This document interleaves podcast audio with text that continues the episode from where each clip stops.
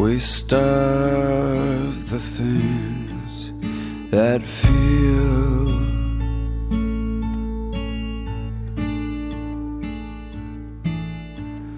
Out back,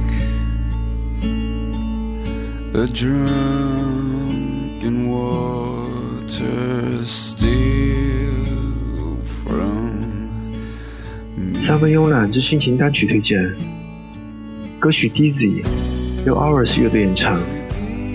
再也没有任何天赋，比拥有充满伤感而富有磁性的嗓音更适合唱那种带点忧郁的英伦摇滚了。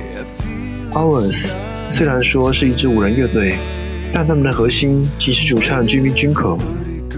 他有着不俗的唱腔，高低转换信手拈来，真假音衔接的天衣无缝，尤其他的假音部分就像一把锋利的手术刀。Chose